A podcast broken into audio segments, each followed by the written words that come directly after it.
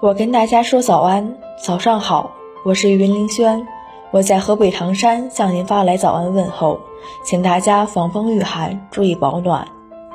大家早上好，这里是早安南都，我是实习主播嘟嘟王楠。大家刚刚听到的是早安南都的特别环节，我跟大家说早安，欢迎大家向我们投稿，把你的早安问候传递给更多人。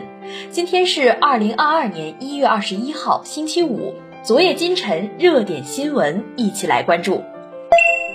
昨天。国家卫生健康委人口家庭司副司长杨金瑞在例行新闻发布会上介绍，去年以来，各地积极出台生育支持政策，普遍延长产假三十到九十天。杨金瑞表示，近年来，我国生育旺盛期育龄妇女规模下降，是出生人口下降的重要因素之一。“十三五”时期，二十到三十四岁生育旺盛期妇女年均减少三百四十万。同时，生育意愿持续走低，育龄妇女平均打算生育子女数，二零一七年调查为一点七六个，二零一九年调查为一点七三个，二零二一年调查降到一点六四个。生育、养育、教育成本偏高，加重了生育顾虑。此外，新冠肺炎疫情也对部分群众婚育安排产生一定影响。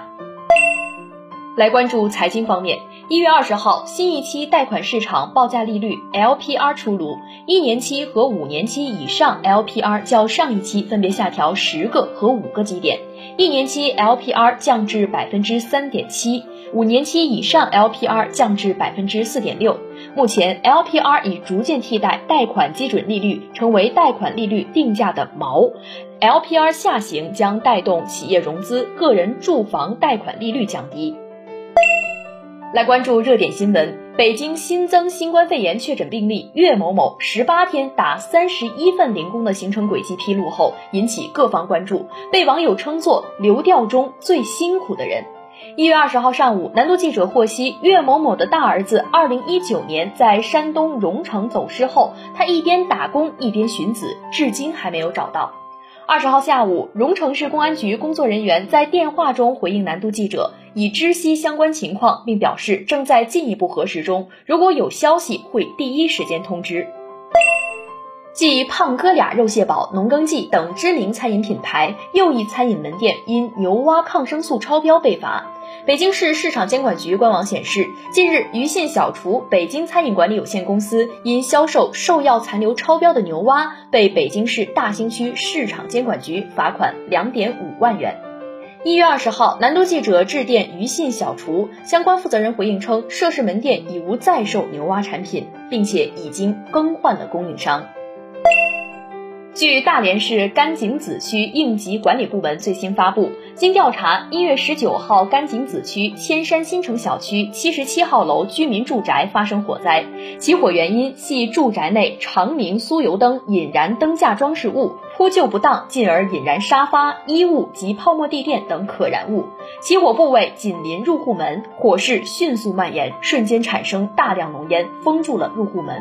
四人脱险，两名老人行动不便未能逃生，两人逃生不当坠亡，十分令人痛惜。目前火灾善后工作正在积极开展。大连市甘井子区消防大队提醒市民注意用火安全。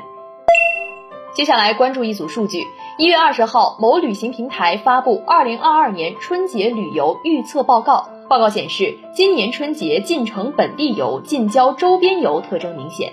报告发现，虎年春节期间，一线、新一线城市继续领跑，就地过年。上海、北京、成都、广州、深圳、杭州、南京、重庆、武汉、苏州荣登最爱就地过年城市榜单前十名。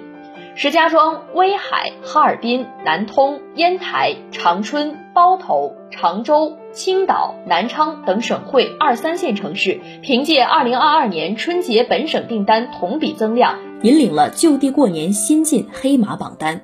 排名第一的石家庄，虎年春节省内旅游订单同比去年增长超六倍。来关注国际新闻。去年刚被吉尼斯世界纪录认定为世界最长寿男性的西班牙老人萨图尼诺·德拉福恩特·加西亚，当地时间一月十八号去世，享年一百一十二岁三百四十一天。他的长寿秘诀是过平静的生活。由于他的身高仅有一点五米，德拉福恩特回忆说，他当时没被征召入伍，从而避免了打仗。据了解，德拉福恩特与妻子育有八个孩子，包括七个女儿、一个儿子，其中三人已经去世。老人膝下有十四个孙辈和二十二个曾孙辈。据美国媒体引援美国宇航局戈达德航天中心首席科学家詹姆斯·加文的话称，汤加火山爆发相当于大约十兆吨 TNT 炸药爆炸的威力，这意味着此次爆炸的威力是日本广岛原子弹爆炸威力的五百多倍。此外，美国地质调查局的地球物理学家迈克尔·波兰表示，此次火山爆炸的爆炸声远至美国的阿拉斯加都能听到。这可能是自1883年印度尼西亚喀拉喀托火山爆发以来，爆炸声音最大的一次火山爆发。汤加政府18号首次发布灾情通报，说海底火山喷发引发高达15米的海啸，给这个南太平洋岛国造成前所未有的灾难。以上就是今天的早安南都的内容，更多精彩内容请关注南方都市报 APP。本节目由南方都市报出品。